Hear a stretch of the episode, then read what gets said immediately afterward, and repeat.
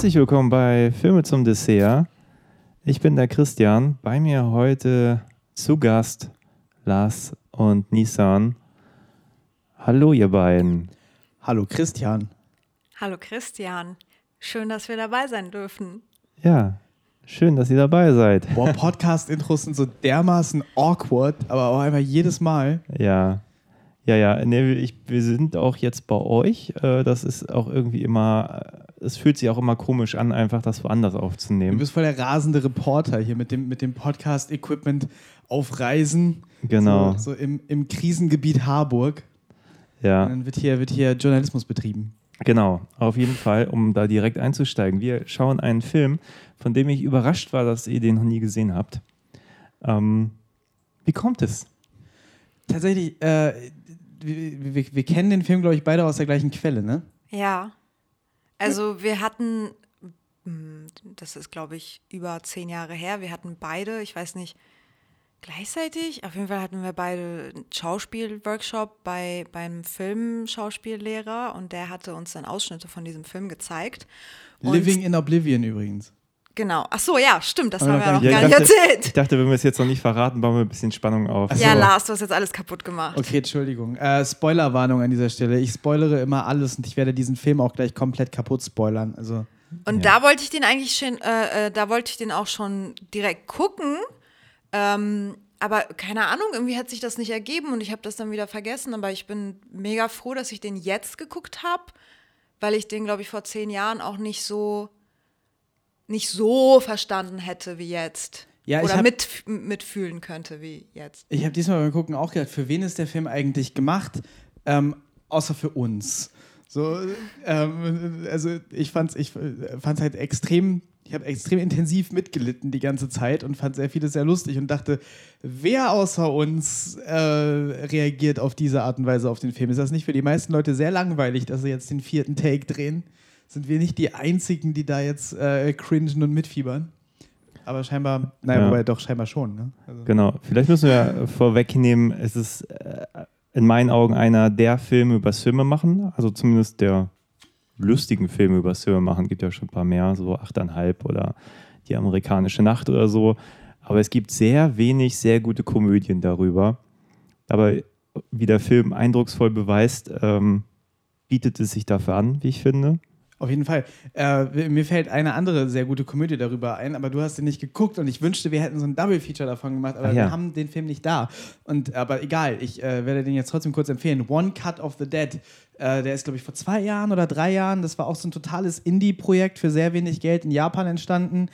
Äh, lief dann da in zwei Kinos, ist untergegangen, ist dann international auf den Festivals ein Hit geworden und dann wiederum der erfolgreichste Film des Jahres, glaube ich, in Japan. Ähm, und der ist, der ist, ähm, der ist genauso fantastisch. Äh, es ist eigentlich ein Spoiler, über den Film zu sagen, dass es ein Film übers Filmemachen ist, aber es ist ein Film übers Filmemachen und ein, ein, ein, ein sehr guter und ein sehr lustiger. Und hier, der, der, der One Cut of the Dead ist so ein bisschen idealistischer und, und, und positiver. Dieser Film ist eher so, dass ich hinterher dachte, oh Gott, ich glaube, ich möchte auch, ich habe auch keinen Bock, so bald wieder einen Film zu machen. Aber wir haben ja auch gerade einen gemacht. Sorry. Ich würde den Film sogar tatsächlich das nächste Mal, wenn, wenn wir uns zum Filme gucken äh, treffen wollen, dann den gucken. Dann zeigen wir Christian den Film. Oh, One Cut of the Dead? Ja, und dann machen wir einen Podcast darüber, die weil ich bin mir auch sicher, dass Christian den mögen würde. Ja, auf jeden Fall. Ja, er wurde mir auch schon empfohlen. Also Ja, ja. ich weiß ungefähr auch, was passiert. Also Ja, das ist schade, weil als wir den geguckt haben, wussten wir das nicht. Und wir haben Nee, wir waren geguckt voll überrascht. Warum, sind die, warum finden Leute diesen Film gut? Und es geht ja irgendwie fast eine Dreiviertelstunde lang, bevor man dann denkt, ah! deswegen. Ja. ja. Ich kenne leider die Prämisse schon. schade, schade. Doof. Ah, egal, gucken wir, gucken wir nächstes Mal. Nee, aber dieser auf jeden Fall äh, wahnsinnig gute, aber auch wahnsinnig düstere Komödie übers, ähm, übers Filmemachen und sehr, sehr nah an der Wahrheit. Wir haben ja gerade, das ist vielleicht äh, ganz besonders interessant, wir haben ja, wir drei haben ja gerade konkret äh, einen Spielfilm zusammen gedreht. Und das war ja auch nicht das erste Mal, aber wir haben es gerade hinter uns, den ganzen Prozess. Ähm, ich weiß nicht, ich, ich, ich fühle mich da viel zurückversetzt ans, an, an, an verschiedene Sets. Ja, und das Also ist jedes Mal ein Kampf, einen Film zu drehen, ne? Ja, und das zeigt ja dieser Film auch sehr deutlich.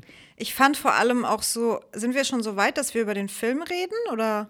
Ne, wir sollten vielleicht einmal kurz zusammenfassen, worum es geht, aber vielleicht könnt ihr vorweg einmal äh, nochmal für die paar Zuhörer, die euch nicht kennen, einmal kurz erwähnen, wer ihr überhaupt seid und was ihr so tut und Ah, ja. was wir da eigentlich gemacht haben vor kurzem hier, wo Ah, wir ja. gerade sitzen. Genau. Also ich heiße Nisan Arkan. Ich bin Schauspielerin aus Hamburg und Filmemacherin. Ähm, ich glaube, seit, 2000, seit 2016 mache ich mit Christian und Lars die ganze Zeit Filme zusammen. Und ja, die werden immer cooler und cooler. Und, und anstrengender und anstrengender. Und äh, die kann man, manche von denen kann man auf Amazon Prime sehen. Bear Kittens und Leon muss sterben haben wir zusammen gemacht und, und Perfumaniacs äh, sind alles Spielfilme, die liefen auch auf Festivals. Und ja, was soll ich noch sagen? Das ist so geil, du kannst dich so gar nicht, so gar nicht vorstellen. Das ist auch immer. Nee, ich kann das überhaupt nicht. Ich hasse das, auch bei E-Castings. Ja, ich wollte gerade sagen, bei E-Castings, wir haben gerade neulich so ein E-Casting aufgenommen, wir haben sieben Stunden an diesem E-Casting gesessen, weil auch einfach diese, diese Vorstellung, irgendwie wissen wir so, ja, naja, ich bin Nissan und ich bin Schauspielerin. Aber das ist ja, das, das ist ja sehr sympathisch, weil das, ist, das äh, zeigt ja, dass du nicht narzisstisch bist, so wie, ähm, so wie all wir anderen. Ja, okay, dann fang du doch an mit der Vorstellung und mal gucken, wer sympathischer rüberkommt. Ich glaube, Ja, du ich kannst auf das keinen ganz Fall. gut. Ja, Zuschauer dürfen oder Zuhörer, ich sag mal Zuschauer, das ist so drin. Nein, man darf hier auch gerne, gerne dann abstimmen, so. Finde ich irgendwo. gut. Das Vielleicht ist- machen wir so eine Story bei Instagram, dann können Leute sagen. Das ist finde ich gut. Das ist krass nicht fair, weil äh, Sympathiewettbewerbe gewinne ich nie. Aus irgendeinem Grund bin ich der ganz große Unsympath. Das ist auch immer, wir haben, einen, wir, wir, wir haben noch ein äh, Podcast-Format, das heißt Pitchcock. Da spielen wir so ein Spiel. Gehe ich jetzt nicht näher drauf ein, aber könnt ihr euch ja mal angucken, könnt mal Pitchcock eingeben bei eurer Podcast-App. Anhören, Ah, Was habe ich gesagt? angucken. Okay, ihr könnt euch das an, an, anhören. Ähm, Ja, liebe Zuschauer, ihr könnt auch. Ähm, Unseren anderen Podcast wir sind angucken. es einfach nicht gewohnt, nicht im Fernsehen zu sein. ja. Nein, wir arbeiten ja sonst so visuell. Also ja, genau. Ja sind so. Na, auf jeden Fall, was ich sagen wollte, ist, bei diesem Spiel ist es auch mal so, dass alle mich hassen und mir deshalb keine Punkte geben. Ich mache immer die genialsten Pitches und bin immer der eindeutig beste äh, Spieler und alle anderen sind so, äh, ja, du bist ein Gott, aber wir wollen es nicht anerkennen, weil wir sind neidisch auf dein Genie und deshalb geben wir dir keine Punkte. Deswegen bist du so unsympathisch, Lars. Niemand mag dich, niemand freut sich für dich, weil krass witzig. du eine Störung hast. Okay, also ich bin äh, Lars Henriks, ich bin äh, Autor, Filmemacher und äh, neuerdings auch wieder Musiker ähm, aus, aus Hamburg. Ähm, genau, und äh, seit 2016 machen äh, Christian Nieser und ich die meiste Zeit zusammen Filme. Wir haben mehrere Spielfilme gemacht. Davor habe ich auch ein paar Spielfilme gemacht, die sind, die sind ein bisschen billiger. Ähm, wir, machen, wir machen ganz große, geile Avantgarde-Scheiße und wenn ihr die nicht mögt, dann ist das, weil ihr zu dumm seid und ihr nicht versteht. Ähm, und ich glaube, ich habe den Sympathiewettbewerb gewonnen. ja. Außerdem warst du hier auch schon mal zu hören, äh, weil wir ja hier bei, Ja, paar Mal. beim Podcast sind. Ja. Ja. Ich glaube, wir sprachen einmal über, über hier, äh, wie heißt er noch? Ähm, Wir haben Nightmare on Elm Street The Witch, durchgesprochen. genau, Nightmare on Elm Street. Wir hatten eigentlich mal angekündigt, die ganze Reihe zu machen. Ja, machen wir auch irgendwann nochmal. Ihr habt die ja auch im Schrank, müssen wir vielleicht einfach hier weiter gucken. Ich habe dafür, ich habe die schon alle, ich habe die alle geguckt. Ich habe gedacht, Ach so. wir, wir reden die alle durch. Ich habe die alle gesehen. okay. alle dann, fantastisch. Dann liegt es nur an mir. Wie Ja. auch immer. Es, äh, wir haben auch über, über was anderes, äh, The Witch und, und äh, Ah, The, The Witch und äh, Netflix-Ding. Apostel. Apostel, ja, haben wir auch gesprochen. Und ich glaube auch immer. irgendwas. Ja, kann sein. Aber ich habe es vergessen. Ich auch. Kann man sich bei dir Wir haben mal ganz anhören. früher für ein anderes Format äh, über äh, hier den Schweiger-Tatort gesprochen. Und Das über Rubinrot. Wir haben schon richtig viel zusammen Oh gepodcastet. mein Gott, wisst ihr noch, wir haben mit unserer Nazi-Freundin ein äh, Pod, darf ich das sagen? Ja, ich Ja, glaube, jetzt hast du. eine Stelle gemacht, wo die, die, die Christian rausschneiden muss. Nein, das schneide ich nicht Ich raus. finde das auch witzig. Na, wir hatten damals eine Mitbewohnerin und die hat sich jetzt halt als rechtsradikale äh, Corona-Leugnerin geoutet. Im Lockdown sind viele Leute verrückt geworden und auch wir kennen jemanden persönlich, der im Lockdown Und komplett mit der wahnsinnig haben wir geworden einen- ist. zusammen einen Podcast gemacht. Das ist natürlich rein fiktiv und wenn ihr den Podcast irgendwo findet und irgendwelche Namen irgendwo erwähnt werden, das kann nicht darauf zurückgeführt werden. Das ist hier kein äh, Fall von Beleidigung, ähm, zumal wir auch einfach nur Fakten genannt haben. Ja. Ja. Gut? Ja. ja, kommen wir zum Film. Live in Oblivion. Ich habe den das erste Mal geguckt. Ich habe den deutlich häufiger geschaut, aber jetzt auch schon lange nicht mehr. Ähm, und fand ihn immer toll. Ich glaube, ich fand ihn heute so gut wie lange nicht, weil ich einfach seitdem an viel mehr Sets war und äh, das einfach nochmal viel besser funktioniert. Aber vielleicht kurz zum Inhalt. Ähm, worum geht's? M möchte nicht jemand anders das zusammenfassen? Guck ich meine, ich kann es auch an. zusammenfassen, aber vielleicht äh, Möchtest du es zusammenfassen? Vor.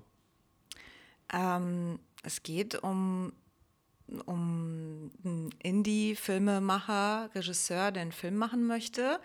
Und dann ist der halt am Set und dann wird das mal aus der Perspektive von erst von ihm, dann von der Schauspielerin, dann nochmal von ihm oder so erzählt.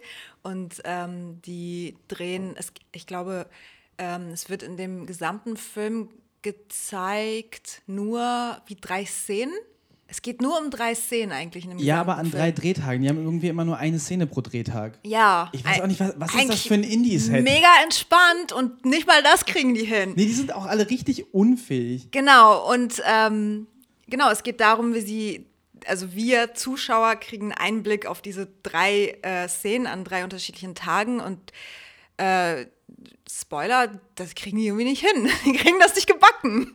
Ja, äh, noch größerer Spoiler. Also, keine Ahnung, ich weiß nicht, ob man diesen Film spoilern kann. Ich weiß grundsätzlich nicht, ob man Filme spoilern kann und ob man sich da so anstellen muss, ihr fucking Nerds. Aber, äh, Spoilerwarnung, guckt den Film, bevor ihr weiterhört. Äh, ich wollte kurz was zu, zu, zur Handlungsstruktur sagen, was den kompletten Film spoilert. Aber was ich Das daran, wollte ich wegen Spoiler eben nicht sagen. Ja, fuck, Lass ey. es doch. Der Film ist von 1995, der ist 25 Jahre alt. 26 Jahre, wir haben 2021. Den kann man jetzt geguckt haben. Ähm, ich glaube, wir sind die letzten Leute, die ihn geguckt haben. Äh, äh, was, was ich daran so geil finde, ist, dass der Film zumindest, in, zumindest zwei von drei Episoden und am Ende hat es leider nicht so gemacht. Ich hatte gehofft, dass sie, dass sie das ähm, auch wieder so umsetzen. Aber der Film erzählt quasi von einem Filmdreh in Form der Stressträume der beteiligten Personen. Und das, da, da habe ich die ganze Zeit gedacht, was für ein geniales Konzept das eigentlich ist. Ähm, und ob man das nicht sogar noch weiter irgendwie ausarbeiten kann als, als irgendwie als Handlungsstruktur. Aber es sind quasi, das dritte ist halt oh, scheinbar kein Traum, aber die ersten zwei Segmente sind Träume. Und das sind halt so, genau, Stressträume von Leuten, die hab- diesen Film drehen. Ich habe das so verstanden, dass sie das eher offen lassen, ob das jetzt nun endlich Träume waren oder nicht. Und deswegen fand ich das eigentlich sogar ganz cool, dass, dass ähm, der dritte Teil nicht als ein Traum aufgelöst worden ist. Ja, ich glaube auch, das ist alles so Hype und Hype. Aber ich fand die Idee interessant, ein Event nicht äh, straight zu schildern, sondern, ähm, die, äh, so, so, sondern eben nur durch, durch Stressträume der verschiedenen Beteiligten. Ich habe dann überlegt, Wisst ihr, was mir jetzt einfällt? Und zwar, ähm, sorry, ich unterbreche dich gerade, aber das ist doch bestimmt, das haben die doch bestimmt mit Absicht gemacht. Die erste Szene ähm, lösen sie auf, ähm, indem das ein Traum von, von dem Regisseur war. Die zweite Szene lösen sie auf, indem das, eine Trau äh, indem das ein Traum von, von der Schauspielerin war. Und in der dritten Szene drehen sie eine Traumszene. ja, ja, voll genial. Das ist mir erst jetzt gerade eingefallen. Ja, Ja, krass, okay. Cool. Brillant. Auf jeden Fall, stellt euch mal vor, man würde, man würde das so machen, dass man, dass man, dass man sagt, wir, wir, wir, weiß ich nicht, wir nehmen, wir nehmen eine kleine Crew von Leuten, wir setzen die sechs Wochen lang irgendeiner total stressigen Situation aus. Oder, oder äh, man macht sowas Billiges wie äh, Corona-Lockdown 2020 und sagt, dazu machen wir jetzt folgendes Filmprojekt. Mehrere Leute führen Traumtagebücher. Ähm, und, und, und, und, und dann, und dann äh, drehen wir hinterher einen Film, der nur aus, den nur aus Episoden besteht, der jeweils aus den Traumtagebüchern von Leuten, die gemeinsam miteinander im Lockdown waren, besteht. Wäre das, nicht- wär das nicht total genial, Leute? Blowe ich nicht eure Minds gerade? Seid ihr nicht begeistert? Ja. Ich bin gerade einfach immer noch dabei, dass, ähm, dass sie das vielleicht deswegen offen gelassen haben im dritten Teil, weil da war die Szene ja schon ein Traum an sich. Ja. Naja, die Frage ist natürlich, wer könnte das dann geträumt haben? Also ist es notwendig? Also ich persönlich liebe ja diese, diesen letzten Moment, wo du auch nochmal den Kopf aller Beteiligten schaust. Ähm, ja, es gibt ja, nachher das fand die- ich auch mega cool. Die obligatorische Roomtone-Szene, wo eine Atmo genommen wird, die nur 30 Sekunden geht, auch total kurz. Und, äh, aber es dauert extra lange. Die Uhr tickt immer so, immer noch, also eigentlich vergeht total viel Zeit und sie ist immer noch so bei 15 Sekunden und Das ist so. halt auch so realistisch, ne? Tonleute sagen immer irgendwann, ich muss jetzt noch eine Atmo machen und dann steht man da vier Tage. Gefühlt. Aber das ist auch einer der, der albernsten Gags im Film und die funktioniert trotzdem, wenn Steve, Steve, ähm, ah, Steve Buscemi, Buscemi, Buscemi, wir haben uns vorhin auf Buscemi geeinigt. ja genau, haben, keiner gesagt, weiß, das, wie man das, klingt irgendwie fancy. Ja, aber er hat wirklich, Wissen. er hat ja den albernsten Traum, wenn, wenn ihm da der, der Preis äh, für den besten Film, den je ein lebendiges Wesen auf dieser Welt irgendwie gedreht hat, ver, verabreicht wird. Ich finde das keinen äh, albernen Traum. Ich finde, das ist ein Traum, den, den vernünftige Menschen ein paar Mal am Ja. Tag haben. Ich wollte gerade sagen, ich kann mir total vorstellen, dass, dass Lars auch solche Träume hat. Erstens und zweitens, ich fand auch sowieso, wie äh, diese ganzen Department-Menschen dargestellt worden, sind mega auf den Punkt getroffen. Sowohl der Regisseur als auch die beiden Schauspieler. Ähm, und da hat auch, finde ich, äh, ihr Traum hat einfach so gut gepasst, dass, dass die halt, während alle anderen so ähm, so Träume hatten, also gute, positive Träume in die Zukunft, hatte sie ja eher so einen Horrortraum, dass sie das alles nicht schaffen wird und am Ende dann deiner als Kellnerin arbeiten wird. Ja. Und ähm, das fand ich irgendwie auch cool. Ja, der Film hat auch viel so, so äh, Filmklischees halt irgendwie thematisiert, äh, wo die meisten, glaube ich, universell sind. So die meisten habe ich wiedererkannt. Und dann gab es so eine Sache, wo ich dachte, okay, das äh, ist, ist was, was offensichtlich in den USA oder in dieser Indie-Filmszene so viel passiert, dass es die Leute, die diesen Film gemacht haben, schon nervt. Was was wäre, wo ich hier manchmal denke, ich wünschte, das würde mal passieren. Und zwar gibt es einen äh, Lichtmenschen, glaube ich, ne, der allen. Ich glaube, äh, das ist der Gripper. oder der- ja, dann gibt es einen Gripper, der allen sein, Der sein mal Drehbuch geben möchte. Billo-Dolly schiebt, so. der nicht mehr auf Schienen ist. Also, der irgendwann angeschrien wird, dass er da zu laut ist dabei. ja, das Ding quietscht die ganze Zeit. Äh, und der, der will unbedingt einen Spielfilm drehen selber und der hat ein Drehbuch und der pitcht das einen, will das einen in die Hand drücken. Und das ist mir tatsächlich in Deutschland noch nie passiert, dass jemand äh, ein Spielfilm-Drehbuch irgendwo durch die Gegend gewedelt hat oder nur eins hatte. Ich glaube, also gelegentlich kriegt man mal was gepitcht, aber das letzte, den letzten Pitch, den ich gehört habe von irgendjemandem, der, der, der ging, ich habe so eine Idee für so ein virales Video. Und zwar, und zwar könnte man so filmen, so wie man so einen Ball nimmt und so gegen eine Wand wirft und dann kommt der Ball zurück. So, Ja, Deutsche mögen irgendwie nicht so gerne Spielfilme, ne? nee, die mögen lieber virale Videos, wo ein Ball gegen eine Wand geworfen wird. Zum Beispiel, unter anderem. Ja. Aber ich, ja, ich fand alle anderen, also die kennt man auch aus deutschen Sets. Ja, Vor allem alles. diese narzisstischen Schauspieler, ey. Vor allem die Schauspieler. Und man hat so mit dem Regisseur mitgelitten, wie er jeden von diesen Schauspielern, von, von, von diesen kleinen zärtlichen Egos die ganze Zeit zwischen den Szenen irgendwie streichen muss. Irgendwie, ja nein, du bist wirklich der Tollste und du bist der Beste. Und dann, wenn die dann, wenn die dann, wenn dann die verschiedenen Schauspieler, dann hat die eine Schauspielerin mitgehört, wie er mit dem anderen Schauspieler geredet hat. Und das war einfach, ähm, das war alles sehr relatable. Ja. Aber ich habe da vieles wiedererkannt. So allein die erste Catering-Szene, wo der eine noch an der Milch riecht und meint, ist sie noch gut. Und ähm, über, überhaupt die ganzen Leute am Set, äh, der, der Kameramann, der da die ganze Zeit in seinem, seinem komischen äh, Outfit da irgendwie abhängt und äh, irgendwann der Meinung, weil er sich ein bisschen ins Auge piekt, die ganze Zeit mit so einer Augenklappe rumrennt. Und, und da, da sind schon echt viele Allüren und dann auch die ganzen Beziehungen untereinander. Ähm, Das war allerdings so eine Sache, wo ich gedacht habe, okay, hier können wir, hier können wir von diesem Film lernen. Äh, dieses Team sah wesentlich cooler aus, Leute, no offense, als wir, wenn wir drehen. Wir stehen da immer in irgendwie normalen T-Shirts und Pullovern oder warm angezogen. Ähm, und, und ich hab, bin noch nie auf die Idee gekommen, dass man zum Beispiel Christian dir hinter der Kamera verbieten könnte, ein T-Shirt zu tragen und dir stattdessen eine Lederweste anziehen könnte. Ähm, ist was, wo ich jetzt mal ernsthaft drüber nachdenken muss, weil ich finde, wir würden als, als Team einfach mehr Eindruck schinden, wenn wir alle mehr Leder tragen würden. Steve Buscemi äh, war ja auch gekleidet wie so ein, wie so ein, du hast immer wieder gesagt, Nissan, wie so ein Vampir aus Blade. Also so ein schöner, langer SS-Ledermantel. Und eine Äh, Augenklappe braucht äh, Christian aber auch. Ja, Hm. und äh, aber die, die, die Frauen sahen jetzt nicht so cool aus. Da müssen wir ein bisschen improvisieren. Da können wir jetzt nicht Inspiration aus dem Film nehmen, weil die hatten irgendwie so, die eine hatte so ein Hemd an, das sah aussah wie die Tapete in Dark, in dem Raum, wo die, wo die Kinder gefoltert Das sah werden. vor allem aus wie eine Pyjama. Ja, also die, die Frauen waren lame, aber die aber Männer. die, die eine, die so eine Pornosekretärin, äh, äh, Sekretärin Pornobrille anhatte, das war auch wieder so ein bisschen ähm, stylisch. Ja, nee, es war auch lame. Das war übrigens die Produzentin, aber dazu vielleicht später mehr. Ähm, aber aber äh, der, der, der Boom-Operator war eigentlich ganz cool. Der hatte so ein abgeschnittenes Unterhemd.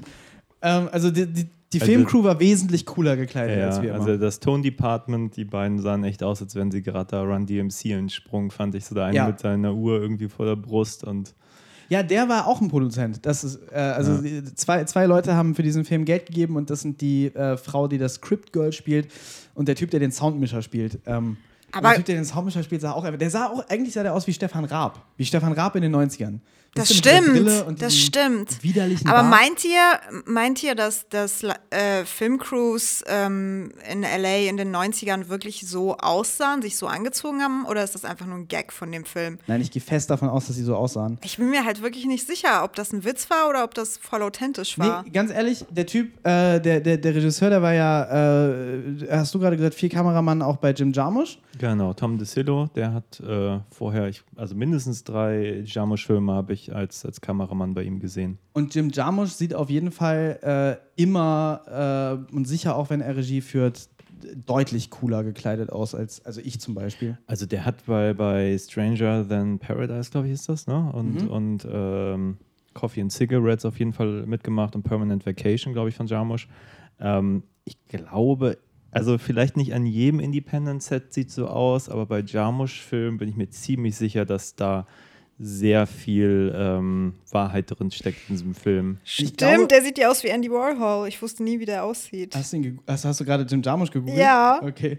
Äh, nee, ich, ich, ich glaube aber auch, dass da tatsächlich so ein bisschen, ähm, wenn man sich so, so so während der ersten Episode des Filmes, so klar, vieles war relatable, aber natürlich geht wahnsinnig viel schief äh, in diesem eigentlich extrem simplen Shot. Schon, dass sie irgendwie die, die, äh, den ganzen Tag Zeit haben für eine Szene, die vielleicht irgendwie eine Seite lang ist ähm, und, und aus nur einer Einstellung besteht, äh, ist natürlich absurd und dass sie das auch noch nicht schaffen, ist noch extra absurd. Aber wenn ich mir dann vorstelle, dass da einfach eine Crew aus exzentrischen Weirdos zusammenkommt, die offensichtlich auch sehr viel äh, darüber nachdenkt, eher wie sie, wie sie cool aussehen hinter der Kamera, was ja auch eigentlich ein vollkommen widersinniger Gedanke ist, weil äh, sieht ja keiner. Ähm, vielleicht liegt da dann auch schon der Hund begraben. Vielleicht liegt es daran, dass, äh, dass äh, offensichtlich an amerikanischen Indies-Heads so dermaßen viel ähm, heillose Inkompetenz passiert. Weil, also, das, das muss ich auch sagen, während ich den Film geguckt habe, habe ich mich wahnsinnig gut gefühlt, weil ich dachte, guck mal, diese, diese Hollywood-Indie-Veteranen damals, unfähige Idioten. Ähm, also, wir sind ja mal sowas von viel besser. Vielleicht ist es deshalb, äh, vielleicht ist es besser, dass wir so ähm, uncool aussehen hinter der Kamera. Vielleicht müssen wir doch dabei bleiben. Ja, ich will auch ein Studio und ein Team. Wir hätten das wirklich besser hingekriegt. Die haben ja nicht mal drei Szenen hingekriegt. Man kann uns Geld per PayPal schicken. Macht mal bitte. Es wäre voll geil. Ja, aber die Frage ist, wer ist so lustig geworden? Also ich, ähm, ich mag sehr, wie, wie das aufgebaut ist, also was so funktioniert. Einiges kann man echt so, so zehn Meilen gegen den Wind irgendwie riechen, was da gleich passieren wird, wenn er da an der Nebelmaschine ewig rum rumspielt und dann sagt trotzdem er, so witzig, gleich kommt auf jeden Fall ganz viel Nebel, ja, und dann kommt natürlich ganz viel Nebel, das ist einfach großartig. ähm, und andere Sachen kann man nicht so vorhersehen und ich finde, da variiert er auch sehr, obwohl die Struktur ja ziemlich offensichtlich ist, so. Ja, der Ausraster von Peter Dinklage zum Beispiel, ähm, obwohl es, als es dann passiert ist, so obvious war, dass es darauf hinausgelaufen ist, habe ich den ähm, tatsächlich eine Weile nicht kommen sehen. Aber vielleicht auch einfach, weil ich, äh, weil ich so ignorant bin gegenüber ähm, seinem Kampf. Äh, aber das, das, das, fand ich, das fand ich sehr gut und ich habe auch überhaupt nicht kommen sehen, dass es, ähm, dass es am Ende noch gut wird. So, äh, ja, ich habe schon gesagt, dass ich den Film zu Tode spoilern werde. Am Ende klappt ja alles und wird schön und das habe ich auch nicht gedacht. Aber fand ich sehr gut. Hat, war das ein bisschen herzerwärmend gegen Schluss. Habt ihr verstanden, wer am Ende der alte Mann war, der ins Studio reingekommen ist und irgendwie rübergeguckt hat? Weil ich habe nicht verstanden, wer das sein sollte. Ich dachte, der Vater. Aber es wurde nicht angesprochen. Also ich habe so verstanden, das sind die von diesem Pflegeheim, die die Mutter da wieder abholen. Ja, ich auch. Und ich dachte, dass sie mit ihrem Mann, also mit seinem Vater zusammen im Pflegeheim sind. Aber kann sein, dass ich mir das einfach so ausgedacht habe. Weil da war auch eine Pflegerin neben ihm. Okay, ja gut. Ist mir nicht erklärt worden. Ich, ich, bin, ich bin Deutscher. Ich bin deutschen Film gewohnt. Und mir muss sowas erklärt werden. Und damit ist es für mich ein ungelöstes Rätsel des Filmes. Und vielleicht mache ich da ein YouTube-Video drüber. Mit einer Theorie zu. Ne? Solltest du machen. Ja. Ja, mach mal. Wie dieser Film im selben Universum spielt wie Reservoir Dogs oder sowas. Ja, Steve Buscemi, wir haben ja gerade gesagt, ähm, wann war das? 95? Ja. Danach kam dann äh, Con Air und Armageddon und dann war er irgendwie mehr oder minder ein Superstar und vorher war noch so der kleine ähm, Independent-Künstler, der so dank zwei Tarantino-Filme plötzlich irgendwie Weltruhm erlangte. Mögt ihr ihn? Ich fand ihn damals fantastisch. Ja, es, das war, er war damals so ganz lange so ein Geheimtipp, bis er plötzlich in den ganzen Bruckheimer-Filmen auftauchte. Plötzlich kannte ihn jeder. Das ist manchmal so ein bisschen traurig, wenn man denkt, ah, ich habe da so, ich da so den Schauspieler, der macht so coole Sachen und der ist so toll und irgendwann stellt man fest, okay, er ist jetzt ähm, sehr bekannt. Also, wenn ich ganz ehrlich bin, ich weiß gerade echt nicht, ob ich was anderes mit ihm geguckt habe. Natürlich kennt man ihn und ich fand ihn in dem Film super cool und auch mega sympathisch. Man konnte über, voll mit dem Charakter mitfühlen. Aber ich weiß echt nicht, ob ich was anderes mit, mit denen geguckt habe. Mir fällt gerade nichts ein. Ist er nicht, ist, ist er in Pulp Fiction? Äh, Reservoir Dogs auf jeden Fall. Reservoir Dogs hast du nicht gesehen, nee, den ne? habe ich auch noch nicht gesehen. Und Con Air. Habe ich auch nicht gesehen. Mir fällt auch tatsächlich nicht so viel ein, äh, wie, wie, wie, wie mir gerne einfallen würde. Also ich, ich bin. ich überlege die ganze Zeit. Also man kennt den natürlich, man Genau. kennt sein Gesicht. Ich bin immer sehr aware of äh, Steve Buscemi. Wir haben uns darauf geeinigt, ihn Steve Buscemi zu nennen. Bleibt auf der Linie, Wir Freunde. können doch auch jedes Mal was anderes sagen, dann sind wir halt Nein, irgendwann nein, nein. mal wir, sicher. Wenn wir immer Buscemi sagen, dann wird, dann wird auch der, der renitenteste äh, Zuhörer irgendwann unsere Autorität akzeptieren und das in äh, seinen oder ihren, äh, aber seien wir realistisch, in seinen äh, äh, täglichen Sprachgebrauch übernehmen. Äh, okay, whatever. Ähm, ich, ich, ich Du gibst dir manchmal auch echt zu viel Mühe, um unsympathisch zu sein, ne? das ist mein Image und äh, das ist für uns Stars sehr wichtig, dass das, dass das tight ist. Äh, nee, ich finde ihn, ich finde ihn, äh, ich finde ihn immer sehr gut. Ich habe ihn weniger gesehen, als ich gerne würde. Ähm, äh, Con Air, in Con Air fand ich tatsächlich, dass er das einzige Gute war, aber ich habe Con Air vor ewigen Zeiten gesehen. Ich finde äh, ganz witzig, dass ich, ich weiß nicht, ob das immer noch so ist, aber auf jeden Fall war lange Zeit sein Standard-Synchronsprecher in Deutschland ähm, für die Trottel, die Synchronfassungen gucken, aber in diesem Fall ist das ein lustiges Nugget. Ähm, äh, hier, Santiago Ziesmer, der, der, der, der Spongebob-Sprecher. Und das finde ich ganz witzig. Ach, der. Spongebob, ganz, äh, Leute, Spongebob sieht doch aus wie Steve Buscemi, oder nicht? Stimmt. SpongeBob ja so ein bisschen auf jeden Fall. ja. Und deshalb ist das, ist das ein, ein großer Coup der deutschen Synchronszene. Ich äh, äh, ziehe meinen Hut. Ich war gerade im Überlegen, er war Mr. Pink in Reservoir Dogs, oder? Ich glaube. Ich, ja, bestimmt. Ich habe Reservoir Dogs, glaube ich, einmal geguckt und dann Ja, und ich habe auch gerade gesehen, Pulp Fiction war auch dabei. Ja, großartiger Schauspieler, aber überhaupt ein, ein sehr cooler Cast. Ähm, ich habe jetzt gar nicht die ganzen Namen. Ja, viele Leute dabei, Auch. die man so vom Sehen kennt, aber nicht direkt namentlich zuordnen kann. Ja, äh, wie heißt nochmal die Frau? Wie hieß sie? Lisa, wie heißt die Frau? Ähm, man die? ich glaube, Catherine Keener. Ich kannte Ja, genau, die war's, aus äh, vor allem äh, diesen John Malkovich-Film Being John Malkovich. Da Stimmt, hatte die auch bei. Ja. die eine gespielt, die alle ficken wollten. Okay. Und ähm, Du hast noch irgendeine Serie gesagt. dann kenne ich die noch aus äh, hier, wo die wilden Where the White Things Are. Da war also sie die arbeitet Mutter. Sie, viel, sie arbeitet viel mit Wilden Spike Kerle Jones. wohnen. Ja. Ah, Ah, scheinbar. ja. Man, ach, und sie war auch noch die Frau bei, äh, die weibliche Hauptdarstellerin bei ähm, Jungfrau 40 männlich sucht oder so. Echt? Ja. Der war sogar ganz lustig, als ich den mit 13 geguckt hatte. Ich weiß nicht, wie ich den jetzt finden würde. Du hast irgendwie viel mehr Judd Apatow-Filme geguckt als ich. Ich habe den nicht gesehen. Hab Beispiel. ich? Ja. Ja, kann sein. Hm. Ja, Judd Apatow zum Beispiel jemand, der, ähm, äh, ich, was ich bei diesem Film so krass fand, war, als er vorbei war, dachte ich, okay, war das irgendwie ein, ein sehr kurzer Spielfilm, war der, weiß ich nicht, 70 Minuten lang, 65 Minuten lang, aber nee, es ist ein 90 Minuten, extrem kurzweilig, sehr tight, sehr gutes Pacing. Das kann Judd Apatow zum Beispiel nicht so gut. Ne? Ähm, vielleicht weniger kiffen, Judd. Ne? An der Stelle. Weniger aber, äh, kiffen, mehr koksen. Genau, zum Beispiel. Obwohl, äh, wenn, wenn, wenn Kokser anfangen zu reden, dann denken die auch, dass sie sich extrem viel Zeit nehmen können für ihre sehr trivialen Themen. Also, weiß ich nicht, vielleicht, vielleicht ein bisschen mehr Ich habe jetzt auch gerade gar nicht geguckt, wer das Buch geschrieben hat, weil ich habe mir damals, das ist halt alles schon ein bisschen her, als ich diesen Film so wirklich für, für mich entdeckt habe, das kann jetzt auch schon echt, hm, naja, das dürften weit über 15 Jahre sein, ähm, da habe ich mir relativ viel von dem Tom DeSillo angeguckt, in der Hoffnung, dass ich irgendeinen Film entdecke, der genauso gut ist wie Living in Oblivion. Und äh, die anderen Filme sind okay. Also so Box of Moonlight, ähm, Double Whammy, glaube ich, war auch noch dabei. Dritten habe ich vergessen. Real Blonde, glaube ich. Delish, Delirious habe ich auch mal gesehen. ich kann mich überhaupt nicht mehr an die Filme erinnern. Die waren irgendwie so alle mittelmäßig und der scheint ja mittlerweile auch nur noch irgendwie Fernsehserien zu machen seitdem. Beziehungsweise seit 2016 gar nichts mehr. Und das ist so schade, weil jetzt bei dieser erneuten Sichtung finde ich, die, die Gags sitzen, das ist alles fantastisch beobachtet und also wenn ich es jetzt nicht besser wüsste und äh, würde diesen Film erstmalig gucken, denke ich mir, dieser Mensch müsste noch so viele tolle Sachen gemacht haben. Er hat ihn auch geschrieben, nämlich, ne? Also er hat Regie und Drehbuch ist mir so, ja. Ja. Das ist so gut beobachtet und es ist so on point. Schade.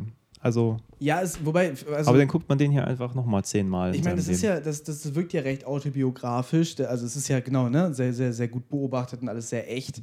Und manche Leute haben halt ihre Geschichte zu erzählen und können ihre Geschichte sehr gut erzählen. Und darüber hinaus dann nicht mehr so viel. Da gibt es ja einige, da fallen mir einige ein, die. Ähm, Ja, das stimmt auch. Ich fand es aber bei, in dem Film wirklich, wirklich extrem beeindruckend, dass es, ähm, dass er so viele verschiedene äh, Leute gut beobachten konnte. Also man konnte ja auch das Leiden der, ähm, zumindest der Schauspielerin irgendwie halt äh, war sehr gut auf den Punkt gebracht und auch die, die anderen Leute.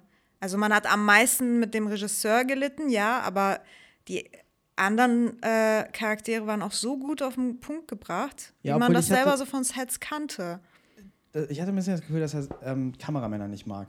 Aber er ist ja selber ein Kameramann. Vielleicht ist es deshalb der Selbsthass gewesen. Das war so der eine Charakter, der so ein bisschen. So alle anderen, die konnte man so. Äh, oh, oh, und der männliche Schauspieler. Kameramänner und männliche Schauspieler sind nicht so sein Ding. Alle anderen kann er nachfühlen, kann er mitfühlen, aber die, die findet er scheiße. Das fand ich auch super, super lustig, dass äh, sie auch vor allem Chad gehasst hat, aber den Regisseur ein bisschen mochte.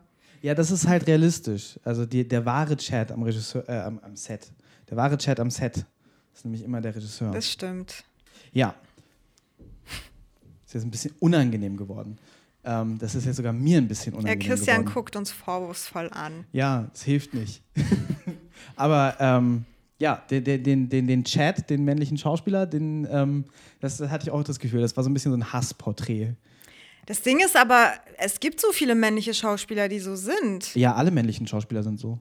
Nicht alle, aber so 80 Prozent. Not all men. Okay. Aber halt auch nicht nur so Chats, die auch, auch so aussehen wie Chats, sondern auch andere Leute. Nein, der hatte, der, hat, der hatte auch so, so, so verschiedene, also natürlich hat, hat, hat ähm, jeder Schauspieler seinen eigenen Tick, aber und dieser hatte jetzt alle. Aber jede einzelne Macke, die der hatte, hat, ich, ich weiß konkret, wer mir da einfällt, wer sich genauso verhält. Was ja, was ja äh, wenn es nur eine von diesen Macken ist, meistens ganz charmant ist und ganz schön. Und natürlich finde ich alle Schauspieler, mit denen ich jeweils gearbeitet habe, super toll. Vor allem dich, zuhörender männlicher Schauspieler.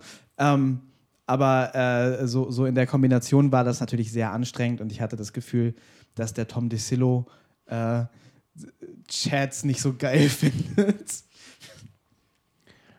Ja, also er kam ja, also ich glaube, das Schöne an dem Film ist, dass es so total viele Momente gibt, die einen, die natürlich etwas übertrieben sind, aber bei denen man den Eindruck hat, okay, das habe ich schon mal an einem Filmset erlebt und diesen Chat, den habe ich so auch in Variation, vielleicht nicht ganz so schlimm auf einmal, aber irgendwie kommt einem das alles sehr bekannt vor.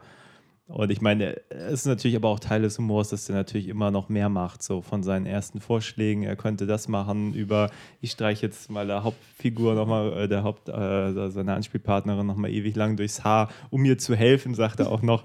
Das ist einfach alles ganz großartig, bis es dann so kulminiert mit dieser Augenklappe, die er dem Kameramann klaut, weil er das für eine gute Idee hält. Also es ist, äh, ich finde das echt richtig schön. Also einfach, ähm, es gibt halt einfach solche Menschen so und ich glaube an Filmsets sogar noch mal manchmal ein bisschen mehr. Ja. Ja, auf jeden Fall. nee, aber richtig, äh, richtig, richtig gut getroffen. Mir ist gerade durch den Kopf gegangen, äh, das war natürlich hier nach Twin Peaks, ne? Ja. Ja, weil äh, diese, diese letzte Szene, diese letzte Traumszene, das ist doch. Äh, das, äh, ich habe Twin Peaks nicht geguckt, deshalb äh, sage ich das gerade so, als wäre das eine Beobachtung. Aber das war ja ein sehr offener David Lynch-Diss. Sie haben diese Red Room-Sache aus Twin Peaks gemacht, sie haben einen Kleinwüchsigen durchgeschickt und dann einen Monolog darüber gehabt, äh, wie dumm es ist, äh, gruselige äh, Traumsequenzen zu machen und da einen Kleinwüchsigen durchzuschicken. ähm, das ist doch, das richtet sich doch sehr konkret an die Red Room-Szenen von Twin Peaks, wo es auch einen roten Raum gibt, ein bisschen expressionistisch mit einem Kleinwüchsigen drin. Habe ich auch so empfunden, aber ich äh, bin mir nicht sicher. Aber vielleicht war auch in dieser Twin Peaks-Zeit, ähm, wurde das zu so einer Mode, was vielleicht viele Filmemacher so gemacht haben. Also für mich sah das, was ich da in Bildern Voll, gesehen habe, genauso auch. aus wie Twin Peaks Absolut. Screenshots, wo Red Room drunter steht. Für mich auch. Ähm, aber vi- vielleicht äh, war das so, eine, so ein genereller Diss.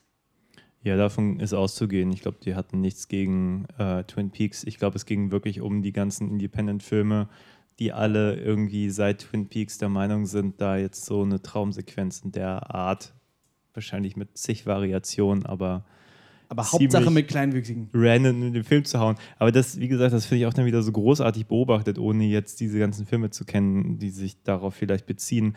Aber allein die, die Regieanweisung, dass äh, sie da irgendwie diesen Apfel haben möchte, um und sie kann aber nicht da rankommen und Es war auch so geil, dass sie sich am Ende so freuen über ihre Traumsequenz, wo man ja vorher, die, die man ja vorher gesehen hat, weil sie sie gedreht haben.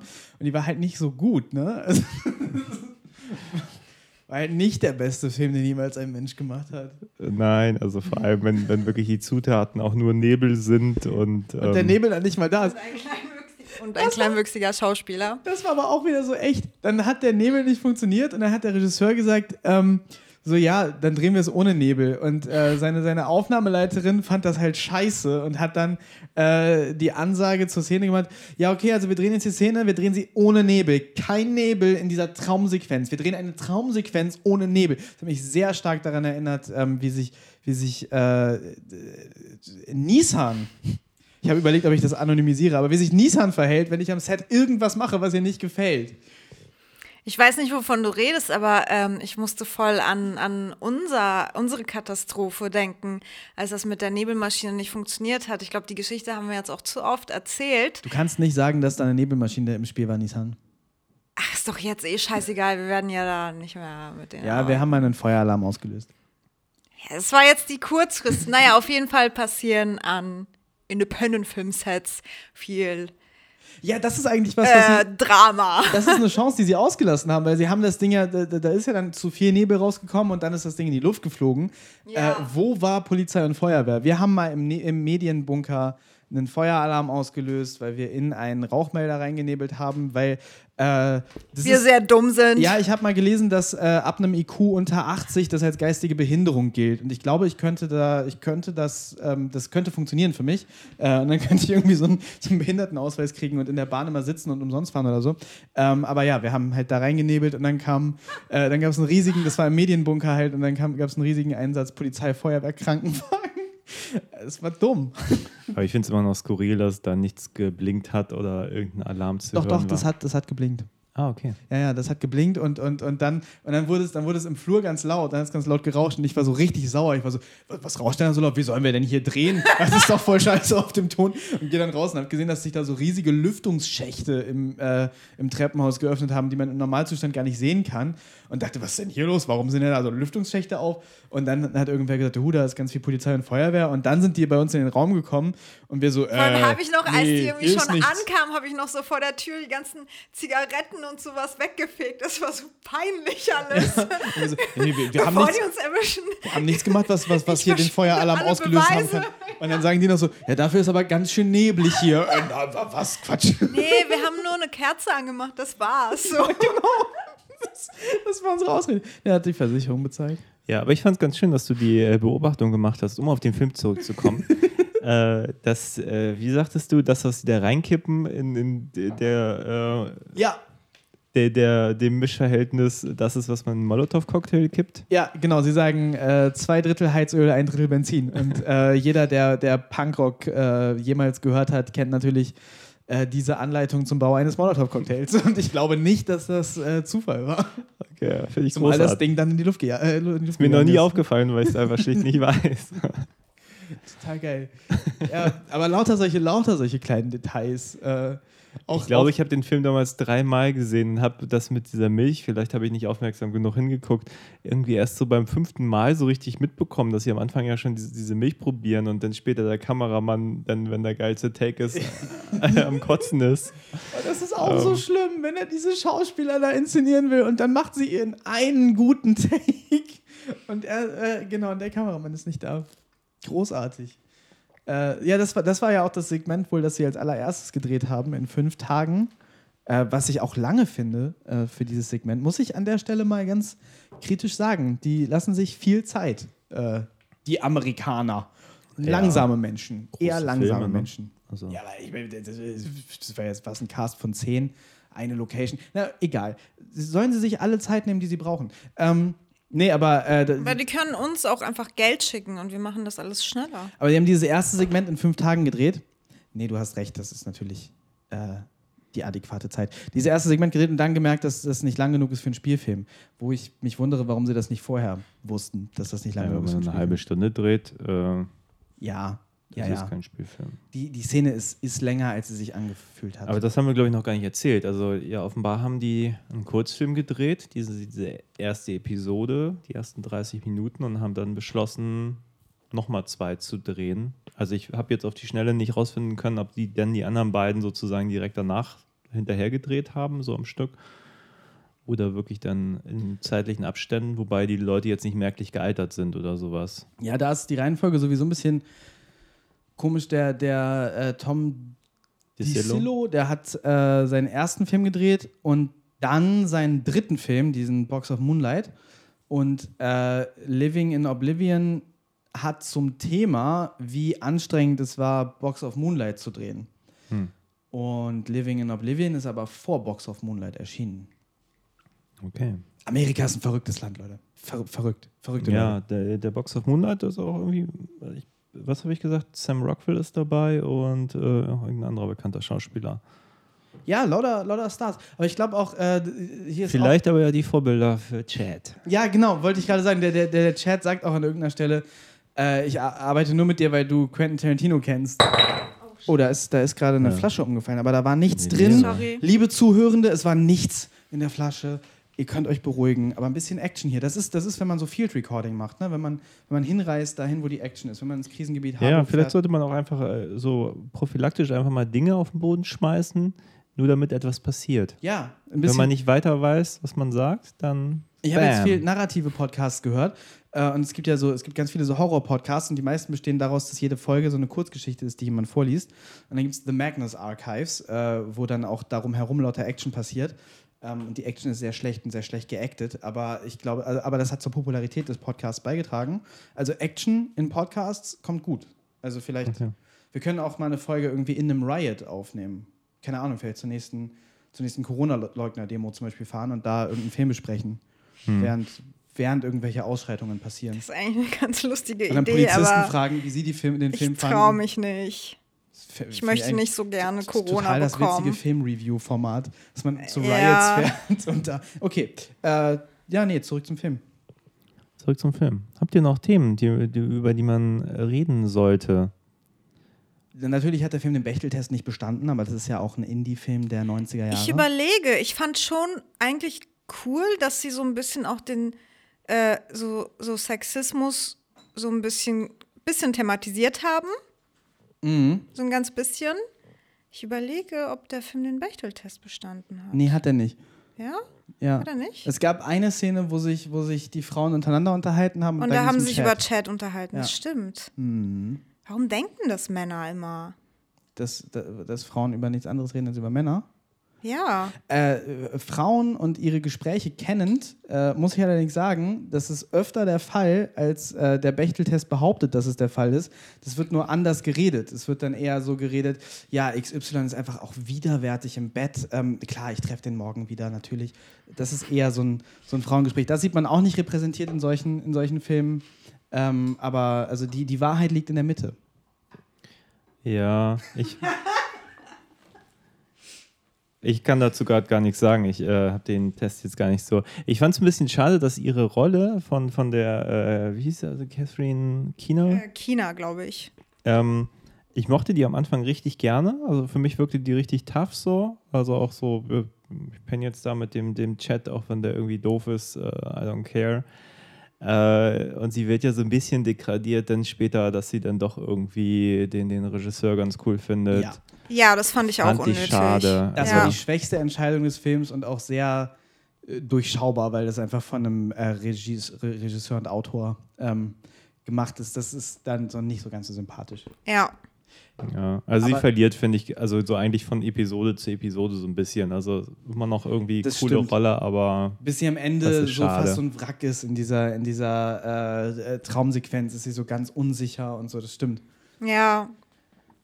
Und sie ist halt auch die einzige Rolle, über die wir überhaupt irgendwie äh, reden können. Weil die anderen Mädels waren ja. Naja, es gibt die Aufnahmeleiterin, die äh, eine Beziehung mit dem Kameramann hat. Mhm. Äh, gut. Dann hat sie Sexträume von Chad. Dann hat sie Sexträume von Chad. Das war aber ein bisschen Dating-Chat. lustig. Sie, ist, sie geht relativ abfällig mit dem Kameramann um. Das kann man irgendwie als Badass interpretieren. Aber es ist jetzt nicht so, es ist jetzt kein compelling Charakter oder so. Und dann gibt es Script Girl, das ist halt die Produzentin, die eine Rolle geschenkt bekommen hat, weil sie so nett war, das Geld zu geben, um den Film zu finanzieren. Das jetzt im Echt oder wie? Das ist wirklich so, ja. Ach, krass, okay. Ja, ja gut, aber äh, Und die Mutter. Und, und die Mutter, und äh, tatsächlich, also die, die, die, die ist äh, in der dritten Episode jetzt auch kein vollkommen uninteressanter Charakter. Und viel mehr Charaktere hat der Film ja gar nicht. Dann gibt es noch den Regisseur und Chad, also es gibt tatsächlich vielleicht sogar mehr, äh, mehrdimensionale weibliche Charaktere als männliche, weil es gibt den, den Regisseur und Chad, das sind vielleicht noch richtig Rollen, wobei Chad jetzt nicht unbedingt dreidimensional ist. Und dann gibt es den Kameramann und der ist einfach nur ein Running Gag. ja, aber lustiger. Der ist ein sehr lustiger Running Gag, ja, aber ein Running Gag. Chad ist auch ein lustiger Running Gag. Meint ihr, der Kameramann basiert auf Robert Rodriguez? Weil er sieht aus, wie Robert Rodriguez in den 90ern aussah. Aber war Robert Arme. Rodriguez jemals Kameraperson? Na, der hat in seinen Filmen selber die Kamera geführt. Meint ihr? Keine Ahnung, ich meine. Quentin Tarantino wird namentlich erwähnt. Ja, aber das es kann natürlich sein, in dass das. Eher als Inspiration galt und deswegen auch am Schluss, wenn er immer sagt, er möchte gerne lieber Handkamera machen, das Ja, kann ja, natürlich ja. gut sein, dass das äh, irgendwie an ihn angelehnt ist. Aber der hat auch so einen Kram getragen, ne? so klamottentechnisch. Ja, Ja, ja, genau. der hatte ja die ganze Zeit nur eine Lederweste an und das, das Der war auch der auch- mit der Augenklappe. Der hatte auch diesen Hut. Stimmt, und der hat den Film mit der Augenklappe. Stimmt, der hatte so einen Che Guevara-Hund. Ja, ja, ja, äh, Hund, ja, ja, sag ich diese, diese. Bastenmütze. Da gibt's ähm, äh, hier dieses Buch von ihm, Rebel Without a Crew. Übrigens, fantastisches Buch, sollte man lesen und äh, El Mariachi gucken mit seinem Audiokommentar. Aber da drauf sieht er einfach eins zu eins so aus wie der Kameramann in diesem Film. Ja, okay, dann war das doch safe. Wir, wir knacken diesen Film, Leute. Geil. Ja. Wer ist Chad? Wer soll Chad sein? Chad hat tatsächlich eine Frisur wie äh, Klaus Kinski und ich glaube, dass äh, einiges auch darauf zurückgeht. Aber Klaus Kinski war ja nicht so ein, oder war er in, seine, in seiner Zeit ein, ein Womanizer? Der war doch eher Klaus ein Kinski, Weirdo, oder nicht? Der war ein, ein, ein Kinderrapist, aber ähm, wir wollen ja das Clean Tag auf, auf iTunes haben. Vielleicht reden wir deshalb nicht so viel über ähm, Klaus Kinski.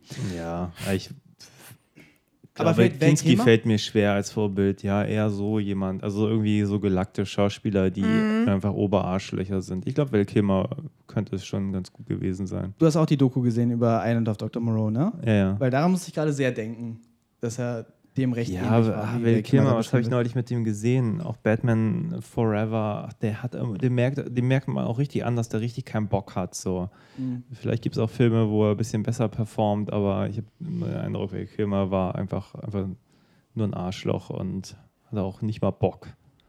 Hat einfach Ja, nur den dem habe Check ich auch echt mitgenommen. nicht so viel gesehen, weil er, glaube ich, nicht in so Ja, ich Filme auch- mitspielt, die ich au- auf die ich komme, die zu gucken. So 90er Actionfilme, ne? Ja, so gar Filme, nicht die so man halt meins, geguckt glaube hat. ich. Ja. So, äh, 90er Action ist ziemlich durch die Bank Trash. Aber der ne? hat doch in diesem schrecklichen Coppola-Film mitgespielt, ne? Tricks oder so. Tricks! Twi Twixt. Twixt. Twixt! Ja, keine Ja, Ahnung. da das fand ich ihn lustig, da ist er ja schon richtig Ja, verfettet und bisschen. sah so ein bisschen aus wie Steven Seagal in seinen späteren Das Werken. stimmt!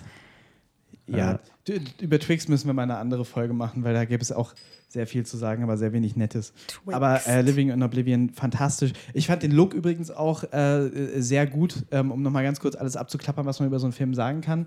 Ähm, es gab viele Spiele mit äh, Schwarz-Weiß und Farbe, vor allem in den ersten zwei Episoden, ähm, wo, ich, wo, wo mir persönlich dieser, dieser roughe Schwarz-Weiß-Look in der ersten Episode am besten gefallen hat, der, glaube ich, auch am meisten, den man am meisten mit so Leuten wie Jim Jarmusch verbindet.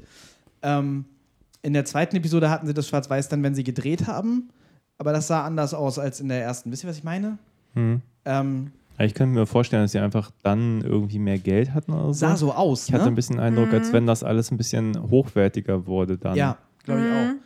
Ähm, vielleicht haben sie ja mit dem kleinen ersten Segment Ja, oder bessere bisschen, Technik. Vielleicht ist da auch ein Jahr zwischen vergangen, keine Ahnung. Ja, Ich fand trotzdem, das war irgendwie echt immer gut umgesetzt, der Wechsel. Total. Ich mochte das voll. Es, es gab ja immer eine inhaltliche äh, Erklärung. Genau. Im dritten Ding haben sie dann alles in Farbe gemacht. Ähm, nee, aber den, genau, den, den, den Look fand ich echt cool. Es war, gab auch ein paar total ähm, so funky Einstellungen halt, ne? So, so sehr 90er. Dann äh, hatten sie ja Peter Dinklage drin. Und wenn sie dann ihn vorne im Close-Up hatten und die anderen dahinter, das fand ich auch eine geile Art, äh, diesen, diesen Größenunterschied zu framen. Ähm, oder dann gab es eine Einstellung, das tatsächlich, ich glaube, die dritte Episode hat mir visuell am besten gefallen, weil die so weirde ähm, Sachen da gemacht haben. Ähm, äh, alleine das mit dem Apfel, äh, wie sie das, wisst ihr, am Ende, wo sie dann die Szene gedreht haben, wie sie das gemacht haben. Ähm, oder dann, wie sich der Kameramann und der Regisseur gestritten haben und sie beide so im Profil davor waren und dahinter das Set weitergeht. Da war schon einiges Geiles dabei. Ähm, also auch da, auch auf dieser Ebene hat der Film mich sehr überzeugt. Und der Setfahrer fällt mir jetzt ein, der war auch toll. Oh ja.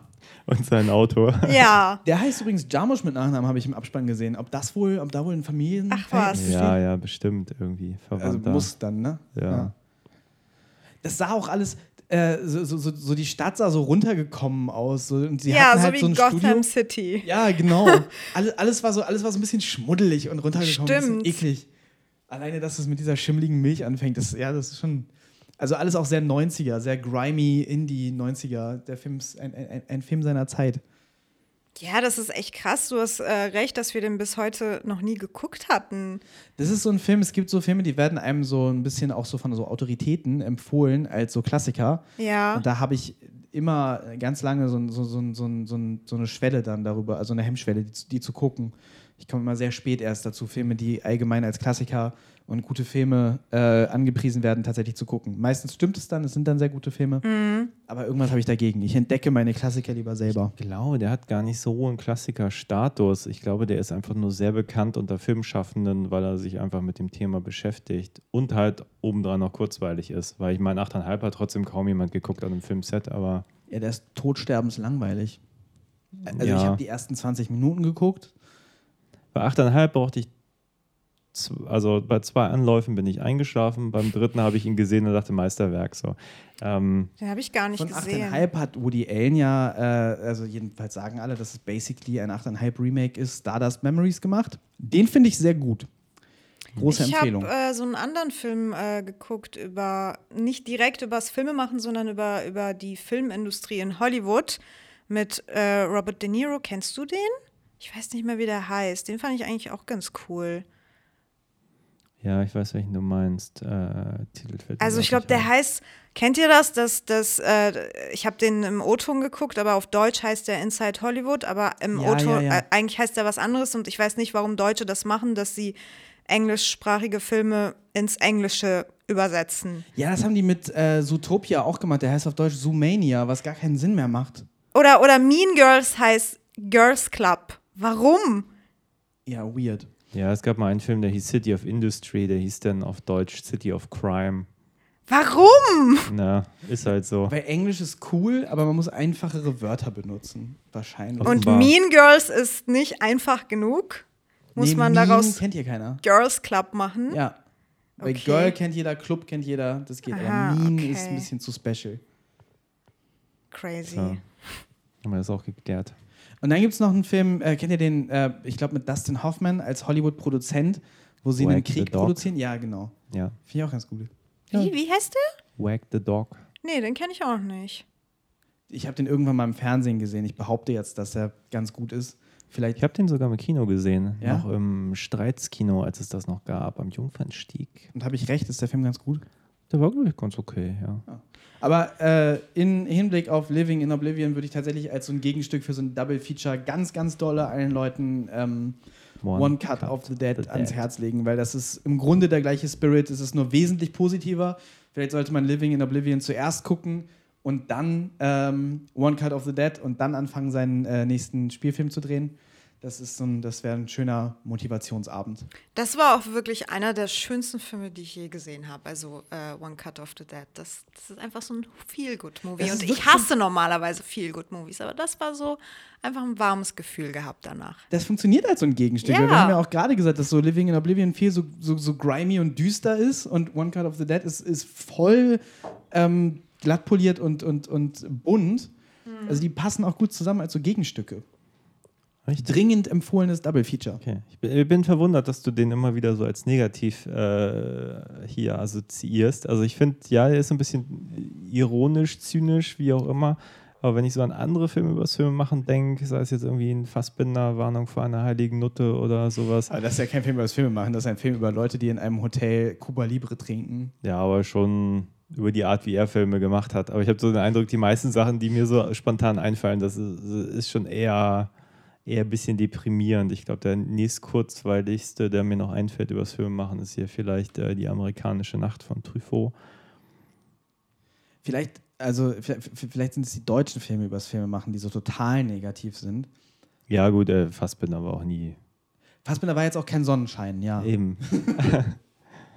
Aber, ähm, ja, nee, also ich meine, die, die, die dritte Episode nimmt dann so einen, hat dann so einen positiven Twist und am Ende klappt die Szene, aber sie ist ja auch einfach nicht gut.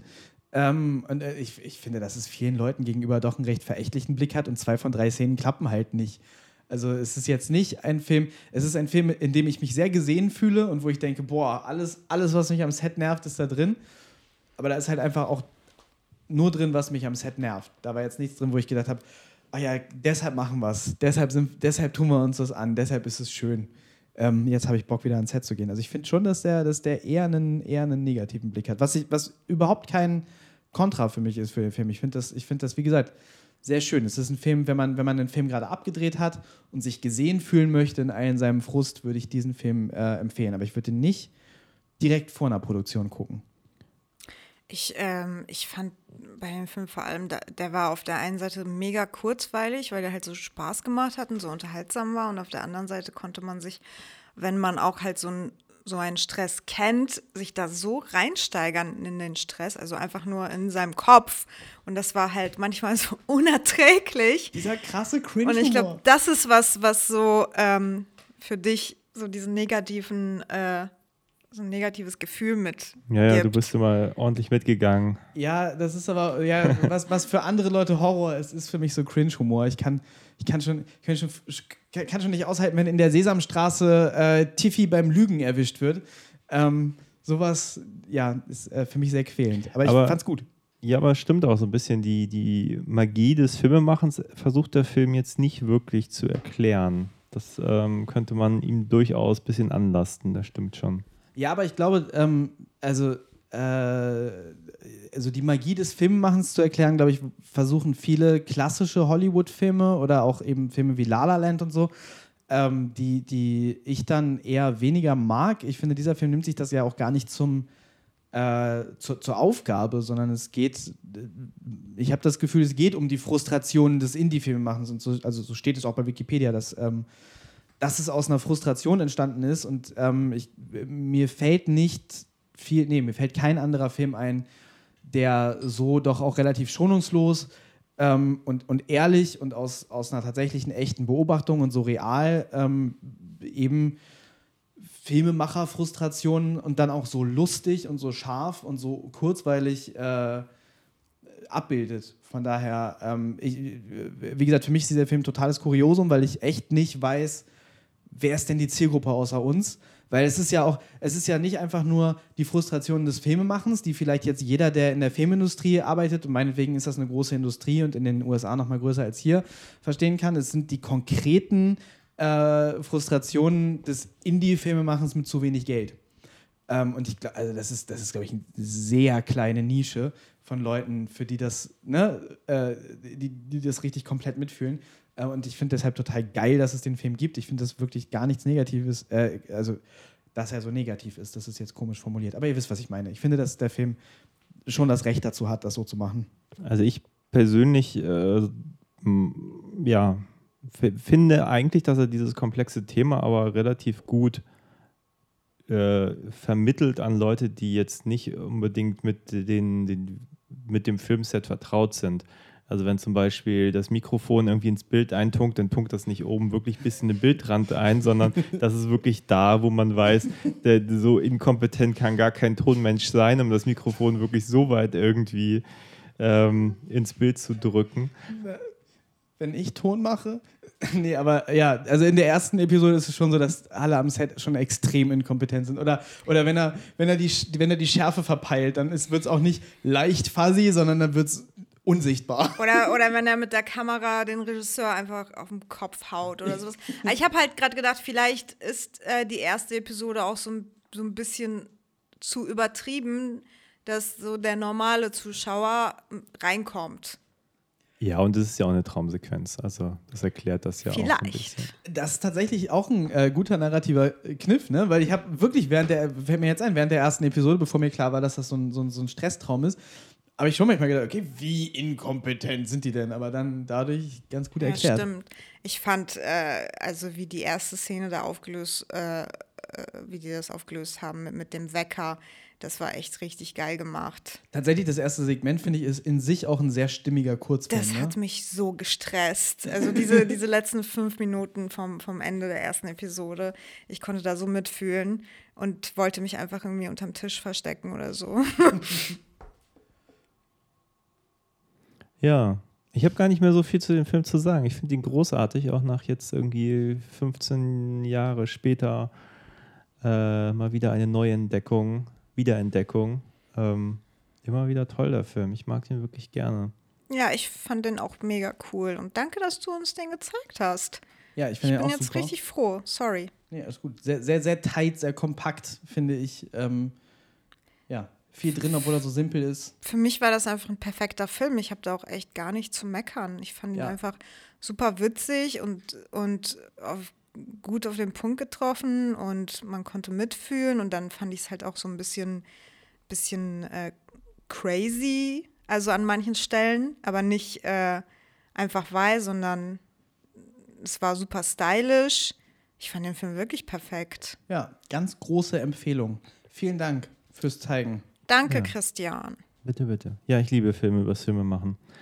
Ähm, ich habe ja auch was übers Filme machen schon mal gemacht. Ich glaube, das war sehr inspiriert hiervon.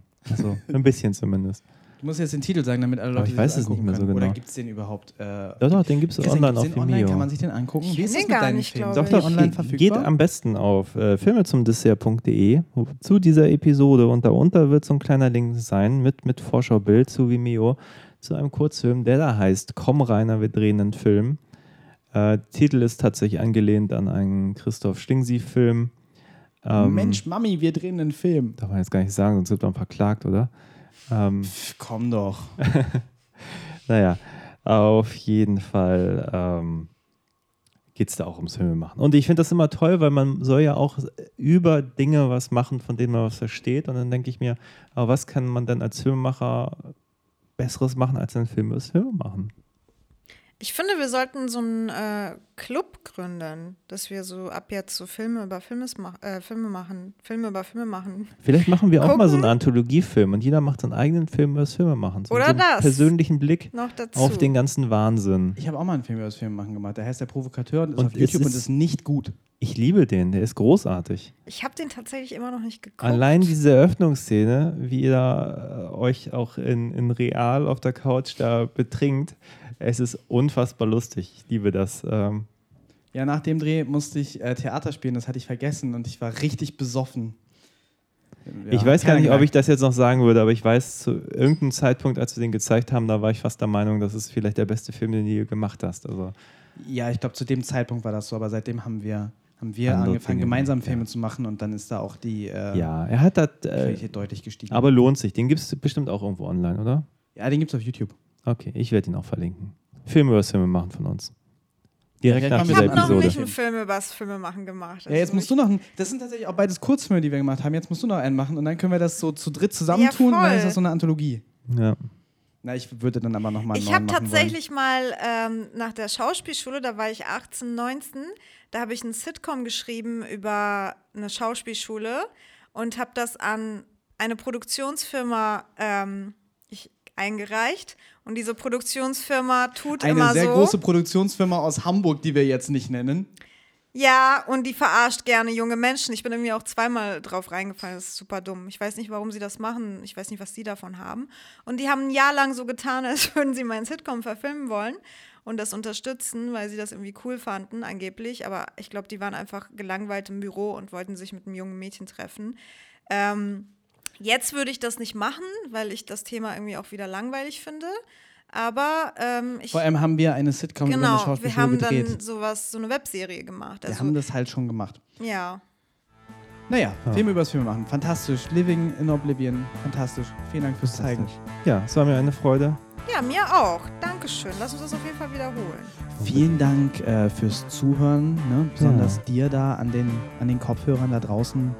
Ähm, Genau. Dankeschön. Und wer bis hierhin gehört hat, kann auch noch schnell auf iTunes gehen und eine Bewertung da lassen. Auf Wiedersehen.